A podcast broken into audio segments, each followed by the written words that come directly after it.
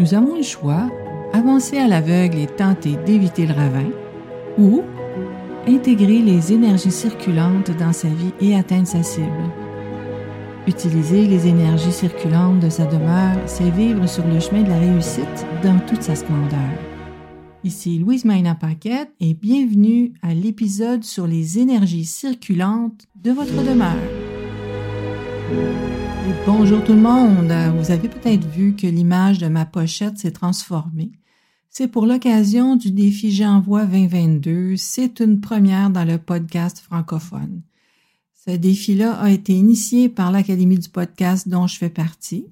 Et euh, au dernier des comptes, on est 24 podcasteurs de la francophonie internationale qui vous offrent en ce mois de janvier 2022 un contenu suivant une certaine contrainte créative.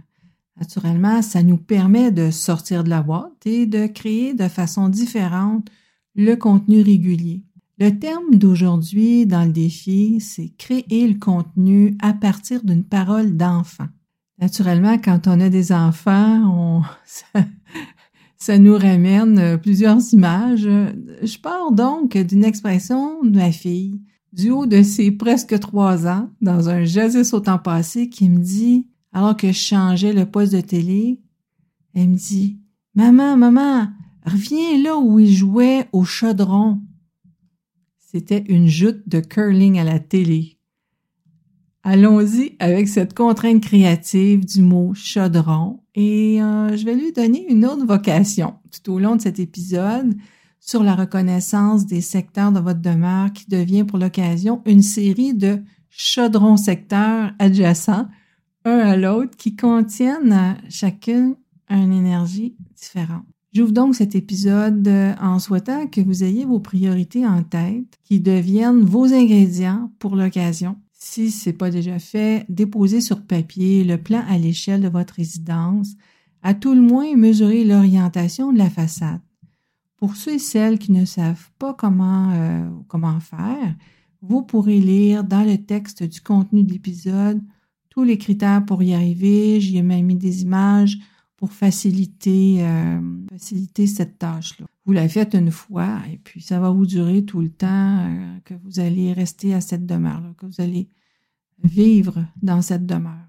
À l'épisode 1, je vous ai parlé d'un cas vécu qui énonce la réalité de ce que l'observation de la circulation de l'énergie peut nous apporter.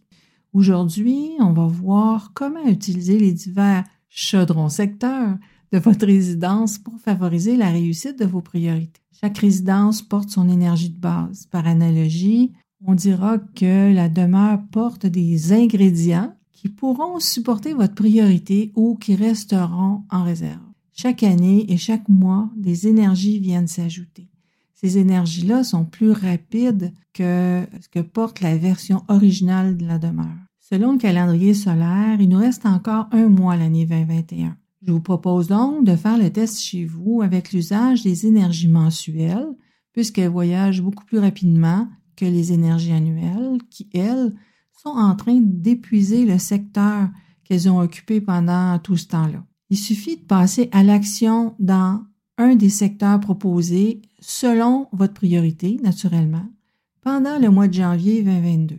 Alors voici brièvement les secteurs qui sont favorables à utiliser pour janvier 2022. Les énergies de prospérité à court terme, communément appelées le cash flow, se situent dans le secteur nord donc, vous pouvez agréablement dresser votre budget ou euh, avoir toute autre activité en étant dans ce secteur le plus souvent possible.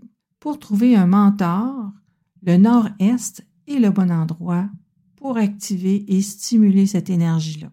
Si vous avez besoin de mousser votre connaissance pour atteindre un succès, le secteur est conviendra toute activité à faire en utilisant ce secteur va euh, stimuler l'énergie pour euh, engendrer justement cette reconnaissance euh, dont vous avez besoin pour atteindre le succès que vous souhaitez. Évitez les autres secteurs puisqu'ils risquent de vous apporter des inquiétudes ou des pertes en ce mois de janvier. Vendredi, on parlera stratégie sous le thème des cinq sens du défi J'envoie 2022.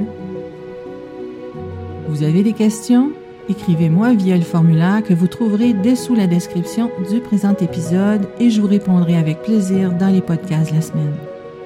Vous voulez appuyer vos projets par les meilleures énergies du jour? Suivez-moi sur Telegram à Phoenix et Dragon au quotidien. À très vite!